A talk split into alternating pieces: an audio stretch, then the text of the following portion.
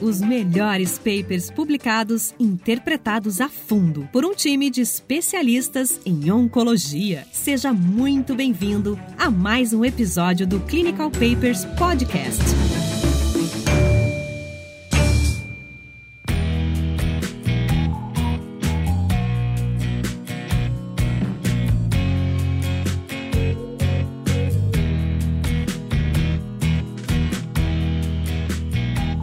Sejam todos bem-vindos a mais um episódio do Clinical Papers Podcast. E hoje a gente vai discutir um paper sobre câncer de rim. Acho que é o nosso primeiro paper de câncer de rim aqui no Clinical Papers. E é um, é um paper publicado no New England de 2016, cujo título é Sunitinib adjuvante no câncer de rim de alto risco após a nefrectomia. Esse é um estudo, então, como comentei, publicado em 2016, um estudo fase 3, randomizado. E indo para a introdução aí desse paper, é, a gente sabe que o sunitinib é uma droga que é ativa na doença metastática, então foi uma das primeiras drogas aprovadas para uso na doença metastática. E a gente sabe que esses pacientes após nefrectomia, primeiro a gente tem um diagnóstico uh, de doença avançada em praticamente metade desses pacientes, então com uma doença pelo menos loco-regional avançada, e a gente tem um alto índice de recidiva desses pacientes. Tem quase 40% dos pacientes que vão recidivar após a nefrectomia. E daí vem o racional de fazer algum tipo de estratégia adjuvante. Uh, normalmente, a gente em oncologia, a gente acaba seguindo uma sequência meio natural. E às vezes, Raniel, a gente vê que o racional biológico ele acaba deixando, sendo deixado um pouco de lado. Normalmente, as empresas elas tendem a criar a indicação da droga em linhas bastante posteriores na doença metastática. Isso vai sendo trazido, trazido para as linhas iniciais de tratamento e depois ser testado no cenário adjuvante. Por que eu digo isso? Que às vezes a plausibilidade biológica ela deixa um pouco a desejar. A gente não tem em oncologia, em outras indicações, tentando me lembrar aqui, fora enfim, situações muito específicas, é, normalmente a gente, a gente não vê o uso de droga-alvo trazendo benefício no cenário adjuvante. Em, em, oncologia de tumores sólidos, a maioria das vezes o que traz benefício no cenário adjuvante é a quimioterapia citotóxica, que normalmente a gente não usa em câncer de rim. Essa é uma doença extremamente quimio-resistente. A escolha da droga do sunitinib, como eu falei, é uma droga que é bastante usada na doença metastática. Ele é um antiangiogênico, na verdade. Ele é uma droga que inibe é, a angiogênese através do bloqueio de uma, de uma série de, de vias intracelulares. E angiogênese aí é um fator fundamental na proliferação desses é, carcinomas, principalmente os carcinomas de células claras de rim, e daí que surge o racional, então, para testar o sunitinib adjuvante é, versus é, placebo após a nefrectomia, e a população que foi escolhida é a população de alto risco. Então, existe uma série de scores que são utilizados para classificar o risco de recorrência desses pacientes após a nefrectomia, e eles escolheram um grupo de alto risco basicamente porque esse, essa população, por ter um risco maior, fica mais fácil de demonstrar o benefício de uma intervenção. Então, esse é o nosso estudo de hoje.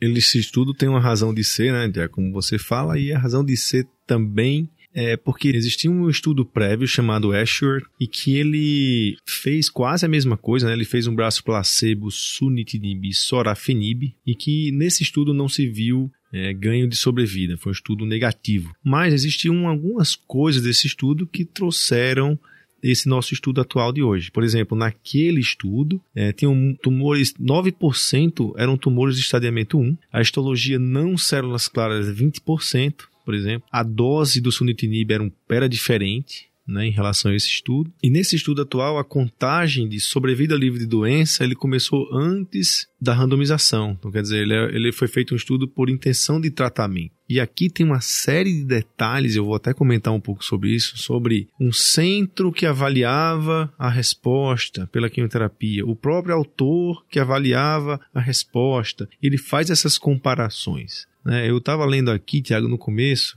eu sei que esse estudo é estudo até bem desenhado tal, mas o cara logo no método começou a falar assim, ó, o trial foi aprovado por uma comissão independente, um comitê de ética independente, isso e aquilo. Eu falei, esse estudo é patrocinado. Já vou procurar aqui quem está patrocinando esse estudo. Já fui ver, realmente é um estudo patrocinado pela Pfizer, que é a indústria que faz o sunitinib. Mas, como mais uma vez, a gente já conversou sobre isso, alguns estudos eles só conseguem existir né, com a indústria, mas a gente tem que ficar sempre de olho no viés de confirmação, aquele viés de que apenas os estudos positivos são publicados ou ver qual o endpoint que esse estudo está fazendo, porque geralmente ele quer ser publicado de modo positivo em qualquer endpoint. Né? Então a gente vai quebrar um pouco esse estudo para vocês sabendo que existe um estudo prévio que foi negativo com o uso dessa droga quando comparado com o sorafenib e o placebo, né, Tiago? É sempre interessante a gente ir atrás dessa questão do patrocínio e tentar entender qual que foi a participação de fato da empresa no estudo, né? Que às vezes, enfim, eles participam de decisões importantes em termos de desenho, escolha de endpoint, etc. Então, uh, não só se atentar ao fato de que, ah, putz, ele é patrocinado pela Pfizer, ou ele é patrocinado pela Roche, pela Merck, enfim, a empresa que for, precisa tentar entender aí qual que é o papel dessa empresa na, na, no desenho do estudo e na, na análise dos dados, né?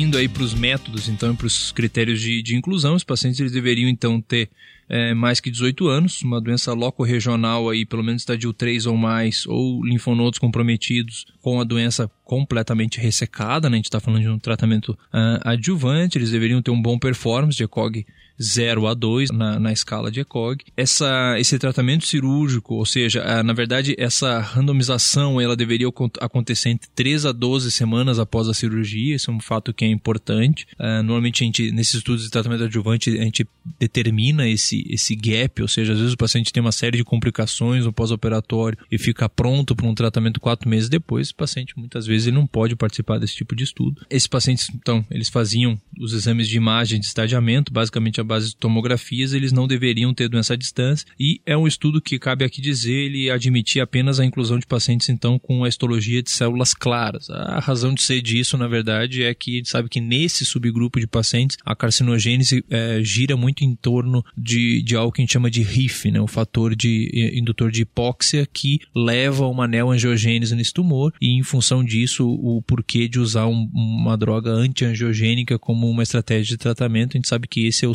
subgrupo que melhor responde a esse, a esse tipo de droga no cenário de doença metastática, né?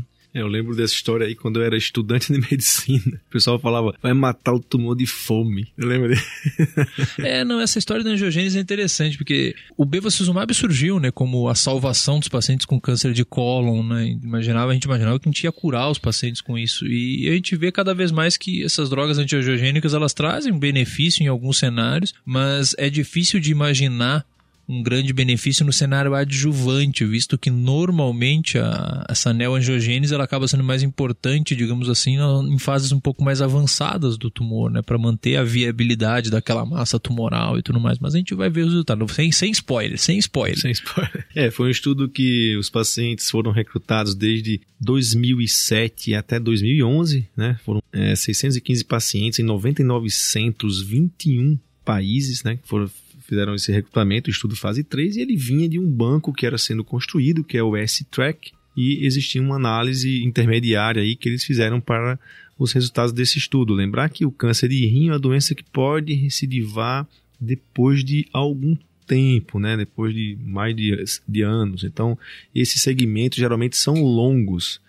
E é por isso que esses trabalhos são publicados, por exemplo, com resultados de 5 anos, de 10 anos. A gente vai ver provavelmente algum resultado de 10 anos desse paper. Quanto aos endpoints, o endpoint primário foi sobrevida livre de doença, né? O endpoint secundário incluía sobrevida global, safety, né, segurança e qualidade de vida. Essa qualidade de vida era medida por alguns questionários, o QLQ-C30 e o EQ-5D, e esse acesso à segurança era, era feito até 28 dias após o tratamento que é importante é da meia-vida da droga. Umas coisas interessantes também que como é que se buscava então se sobrevida livre de doença, como é que você procurava a doença no pós-operatório? Então, existia a realização da tomografia ou ressonância, né, a cada 12 semanas durante os três primeiros anos, ou seja, a cada quatro meses, e a cada seis meses após isso, até a recorrência, até o evento o óbito ou qualquer outra coisa. Quer dizer, é um, um estudo que continuou acontecendo. Né? E o diagnóstico da recorrência era baseado, era centralizado conforme a imagem ou algum achado de biópsia, mas ele era feito tanto naquele centro da pesquisa dele, quanto as imagens, tudo era direcionado para um centro de análise. Então o autor procurou fazer essa distinção e depois ele compara essas, esses locais onde eram avaliadas a provável recidiva. E em relação à questão intervenção, digamos assim, esses pacientes eles eram randomizados então para sunitinib ou placebo e no esquema mais convencional de sunitinib, então que é de quatro semanas em tratamento com duas semanas de pausa, né? A gente usa o uso diário do sunitinib, 50 miligramas, 50 miligramas, quatro semanas seguidas e duas semanas de pausa. Em relação à análise estatística do estudo, na verdade é um estudo que foi desenhado então com um poder de 90% para detectar um hazard ratio de 0,69 a favor do braço sunitinib, com um alfa de 0,05 e foi determinado então que era preciso 320 eventos uh, de recorrência para conseguir atingir esse número. Foi interessante que, na verdade, ocorreram menos recorrências do que era esperado, e isso fez com que perdesse um pouco o poder do estudo, então chegou a atingir 258 eventos de recorrência, e aí esse poder caiu para 84% para atingir o hazard ratio de 0,69. Lembrando, então, o estudo foi desenhado principalmente nessas análises de eficácia, normalmente isso é feito por intenção de tratamento,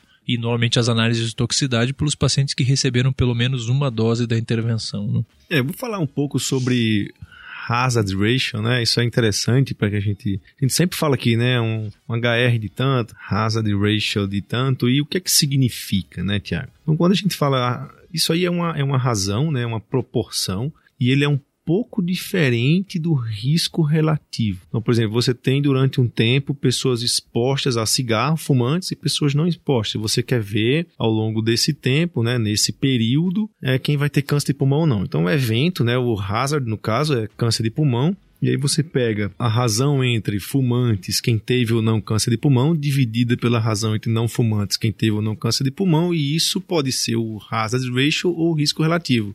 Se você tem um número fechado de um período grande, né, você avaliou todo o tempo e você tem um risco relativo, né, por exemplo, risco relativo de 1,5, né, de 1,5. Então, esse risco relativo é, diz que se você fumar, você tem 1,5 vezes mais chance de ter câncer de pulmão do que quem não fuma. Eu não sei esse número, estou só, tô só exemplificando, ou seja, 50% de chance a mais. Quando eu falo que o HR é de 0,7, eu estou falando que ele tem um, um risco menor, é um risco menor de 30%, que é a diferença entre 0,7 e 1. A pequena diferença entre risco relativo e hazard ratio é que o risco relativo vê durante esse tempo, né? Ele vê durante esse período. Vou explicar, por exemplo, você durante toda a investigação, se você selecionar um determinado período dentro desse tempo, isso é o hazard ratio. Por exemplo, como é que é construída uma curva de log rank, por exemplo, uma curva de sobrevida? Cada quedinha é um evento. E para cada quedinha dessa, para cada evento desse, tem um hazard ratio aqui daquele período.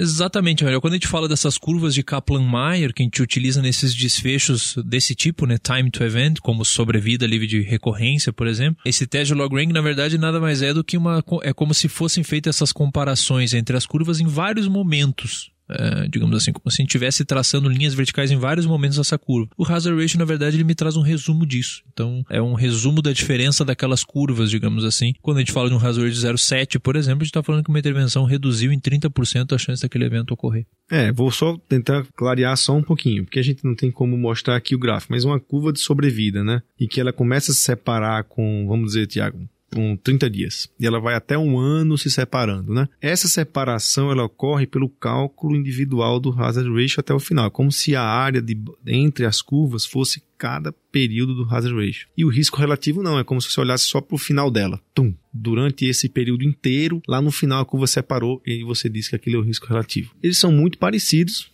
né? É como se for o risco relativo é como se fosse o resultado do todo e o hazard ratio analisa cada ponto, o período que você pode dar, por exemplo. Dentro de um ano, a cada dois meses eu fiz o hazard ratio. Isso aí é o que é a diferença. Mas o que a gente quer dizer é entre expostos e não expostos, um dividido, é, quem foi exposto dividido pelo evento, por exemplo, câncer de pulmão, aí você tem quem fumava ou não, isso tudo dividido por quem não foi exposto pelo evento. Então, isso é o risco relativo hazard ratio, essa diferença. Se ela é acima de 1, ela traz malefício, né? como se fosse cigarro, causa mais efeito em tantos por cento. Se ela é abaixo de 1, por exemplo, 0,7, 0,8, ela também ela traz um benefício. Isso é um, um basicão.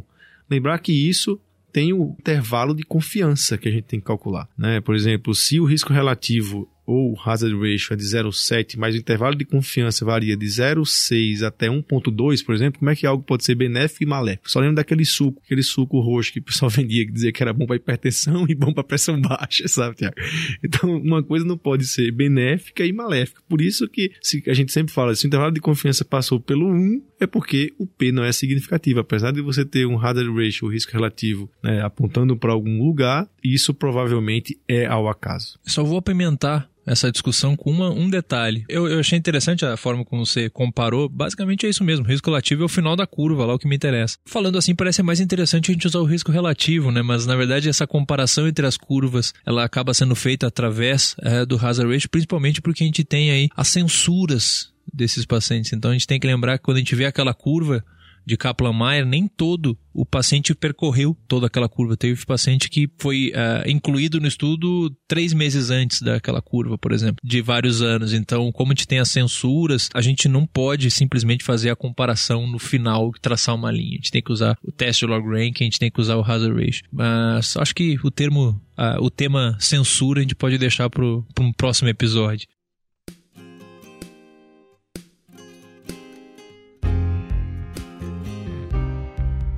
É, vamos então seguir para os resultados aqui. Eu vou pegar o Flow, né? O Flow, eles tinham 615 pacientes que foram randomizados, né? Que é o que ele chamou de Intention to Treat Population, né? E que no braço sunitinib 306, vamos resumir, receberam o sunitinib e 304 receberam placebo. Né? Uma análise foi feita em abril de 2016. Lembra que o recrutamento foi até 2011, quer dizer, a primeira análise foi 2016, cinco anos e tanto depois e que eu tenho alguns resultados aqui que eu já puxei do Flow, Thiago. Por exemplo, descontinuaram o uso do sunitinib. Lembra? 306 começaram o sunitinib.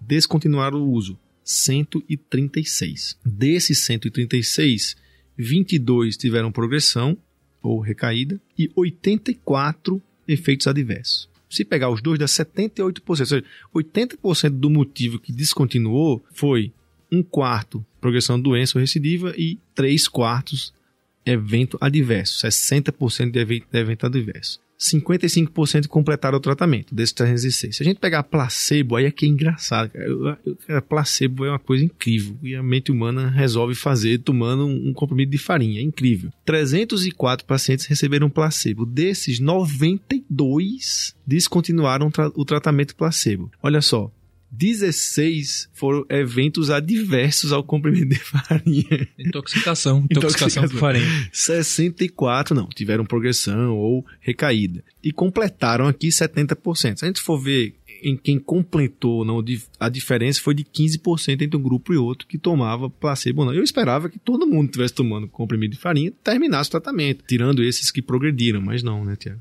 É, uma coisa que eu sempre gosto de ir atrás também quando a gente vai ver motivos de descontinuar tratamento é que sempre tem o, o outros ali, né? Que no Brasuritinib foi de 29 pacientes com outras razões, que muitas vezes é desejo do paciente e tudo mais, que muitas vezes está associado à toxicidade da droga, né? Que é descrita de uma forma direta. O cara que tá mega feliz tomando aquela droga, ele não vai, enfim, pedir para parar. Então, às vezes ele não tá tendo uma toxicidade que levaria à interrupção da droga pelo estudo, mas é, a gente assume que tem mais gente aí, provavelmente, que parou parou por toxicidade. O estudo então ele randomizou 615 pacientes, mais ou menos 300 e poucos para cada braço, e o follow-up, como você comentou, foi de mais de 5 anos em ambos os braços. Essa análise é, de, de eficácia ela foi feita já em 2016. E quando a gente vai avaliar sobrevida livre de doença, a gente vê uma sobrevida livre de doença mediana de 6,8 anos é, no braço sunitinib e 5,6 anos no braço placebo, isso com hazard de 0,76 com um P de 0,03. É, e, e na data, né, nesse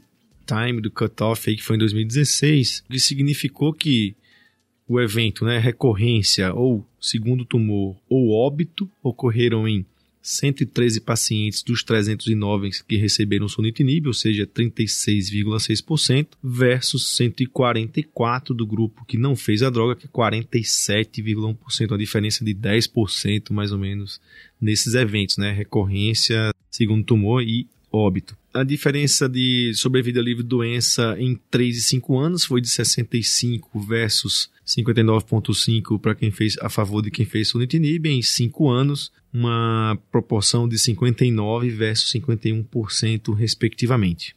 Em relação ao desfecho sobre a vida global, que era um dos desfechos secundários do estudo, eles, uh, os dados, eh, então, eles não estavam maduros, basicamente porque uh, a gente teve pouco evento óbito no estudo, tem 64 pacientes em cada um dos braços, 20% deles, então, em cada braço haviam uh, atingido o, o, o desfecho óbito e, em função disso, por não ter atingido a mediana, essa, essa diferença não teve, então, a significância estatística.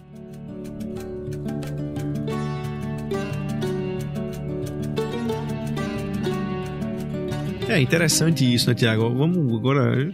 Já dá pra gente terminar um pouco essa parte de resultado e discutir um pouco o paper. Eu comecei a olhar aqui o paper e vi que, meu, toda hora o cara falava assim, ó, tem até uma tabela aqui, ó a tabela aqui, média de duração de sobrevida livre de doença numa análise primária e secundária. Fui ver o que é isso aqui, né? Análise primária e secundária. Aí, na verdade, eles tinham uma análise primária de um centro que analisava as imagens ou que, que era, tomava conta dos dados desses pacientes. Nessa análise aí, a gente teve que o grupo sunitinib versus o grupo placebo foi de 6.8 versus 5.6 com 0,76 de hazard ratio, né? E o intervalo de confiança chegava bem pertinho do 1, era 0,59 a 0,98. Beleza.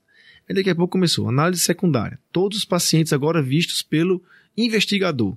Pelo investigador, o P não foi significativo, foi 6.5 versus 4.5, mas o P não foi significativo. E aí, como não ficou satisfeito com isso, né? O P dele não foi significativo ali e tal, então vou ver o seguinte: vou ver agora os pacientes de alto risco e aí entraram aqueles critérios de Furman, né, critérios que são usados para classificação de alto risco. Os pacientes eram estadio 3, que tinham ou não comprometimento linfonodal e tal, que isso dá mais de 90% dos casos. É, quando a central né, de revisão viu esses pacientes de alto risco, aí teve uma diferença de 6,2 versus 4 anos né, a favor do sunitinib com P significativo. E quando o investigador olhou, não teve o P significativo de novo, 5.9 vezes 3.9. E é interessante, né, que ele faz diversas análises em relação a essa questão da sobrevida livre de doença, uma análise com todos os pacientes feitas por uma revisão central, e ele foi atrás de um subgrupo de maior risco, tentando de novo inferir que esse subgrupo que vai ter benefício de uma, de uma intervenção. E aí quando ele vai olhar esse grupo de alto risco, ele fez isso baseado em outros critérios, então um, um grau de Furman de 2 ou mais, pacientes com tumor estadio 3, pacientes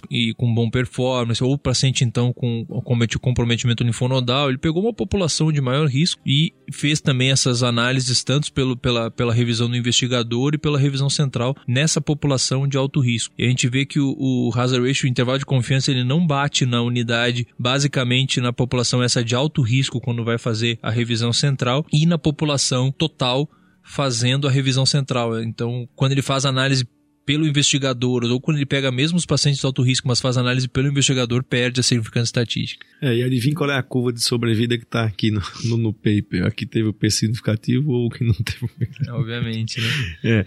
E falando aqui de segurança, foi engraçado que vi aqui o seguinte, ó, efeitos colaterais, né, Tiago? A gente tem que olhar isso aí. Então, Eu adoro ver a lista do placebo, para é. ver o que a então, galera olha, olha só, olha só, 99,7% dos pacientes com sunitinib sunitinib tiveram algum efeito colateral. Isso me surpreendeu, sabe? Pois é, e aí 88... Não, me surpreendeu porque teve um que não teve. Eu nunca vi um cara tomar sunitinib e não ter. Não sei o que aconteceu com esse cara. ah, mas num trabalho que 88,5% também teve algum efeito colateral, meu amigo, isso aí tudo tá valendo. É, a gente tem 10% de síndrome Montpé no braço placebo, 12% de astenia, e tem uma coisa que é interessante aqui, ó, é, a gente tem pelo menos 7 pacientes que tiveram uh, descolorimento do cabelo no braço placebo. Pois é, mas aí é que tá, olha só, quando o investigador examinou e atribuiu esses efeitos colaterais à droga, quer dizer, um olhar mais médico, clínico, esse 88,5% caiu para 75% no braço placebo ficou ali em 98,5% no braço sunitinib. É interessante realmente ver esses dados aqui. É, brincadeiras à parte, a gente vê um grau então bastante alto de toxicidade no, no, no braço sunitinib, né? A gente tem aí pelo menos 15% de síndrome Montpé grau 3, que é algo realmente bastante debilitante para esses pacientes aí, pelo menos uns 4% de, de diarreia grau 3, é, 5% de trombocitopenia grau 3. A gente tem quase metade dos pacientes, então 48% deles apresentando algum evento, algum evento adverso grau 3, que já é algo bastante debilitante a maioria das vezes. Né? É, isso levou a um número grande também de descontinuação do tratamento, né, devido ao efeito colateral, quase 30% no braço sunitinib. É, e isso se refletiu em piora de qualidade de vida pelos questionários, né? Então, os pacientes que tomaram sunitinib tiveram piora da qualidade de vida, e isso medido pela essa diferença entre esses questionários que foram aplicados aqui.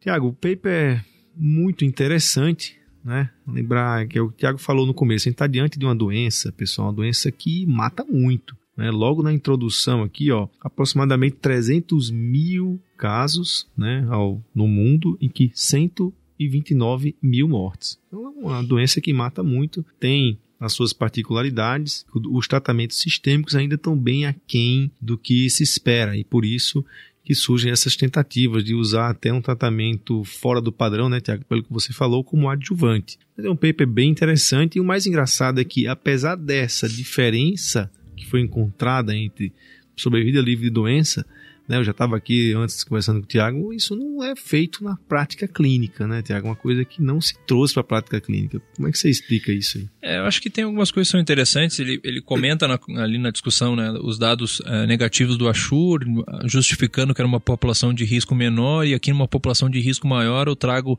Uh, o autor, enfim, uh, relatando, eu trago os meus resultados agora positivos. Realmente é uma diferença de sobrevida livre de doença que até então não se traduziu em um ganho de sobrevida global. Então acho que esse é um dos grandes motivos onde, pelo qual isso não vingou, digamos assim, na prática. Né? O que a gente quer com tratamento adjuvante ativo é aumentar a chance dos pacientes ficarem curados, é, ficarem vivos, curados. Então, quando a gente compara um braço intervenção com um braço placebo e eu vejo só, um, por exemplo, um ganho de sobrevida livre de doença, pode ser que eu esteja só tratando uma doença um pouco menor do limite da tomografia de ver e que se eventualmente na recidiva do braço que tomou placebo eu der aquela mesma medicação para aquele paciente e eu tiver o mesmo resultado final em termos de sobrevida global, vale mais a pena eu esperar, porque eu não vou ficar tratando gente à toa, só vou, só vou dar o remédio para quem tiver recidiva. Então, o dado de sobrevida livre de doença não necessariamente ele se traduz num ganho de sobrevida global, a gente, é, a gente vê isso em vários outros tumores, e acho que realmente esse estudo, ele,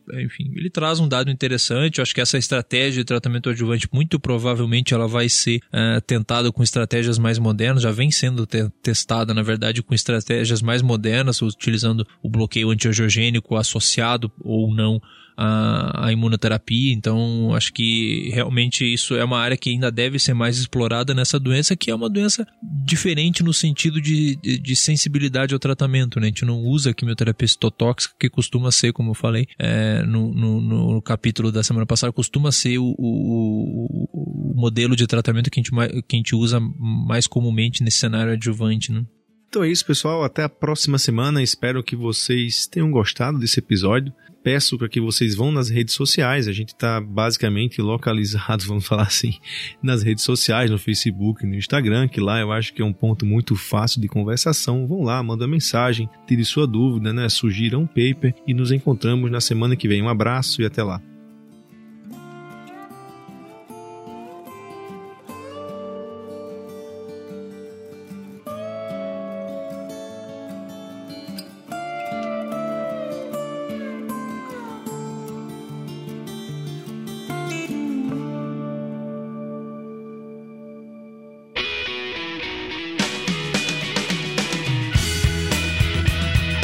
Você ouviu Clinical Papers Podcast. A medicina que você faz hoje pode não ser a de amanhã. Mantenha-se atualizado com o Clinical Papers Podcast.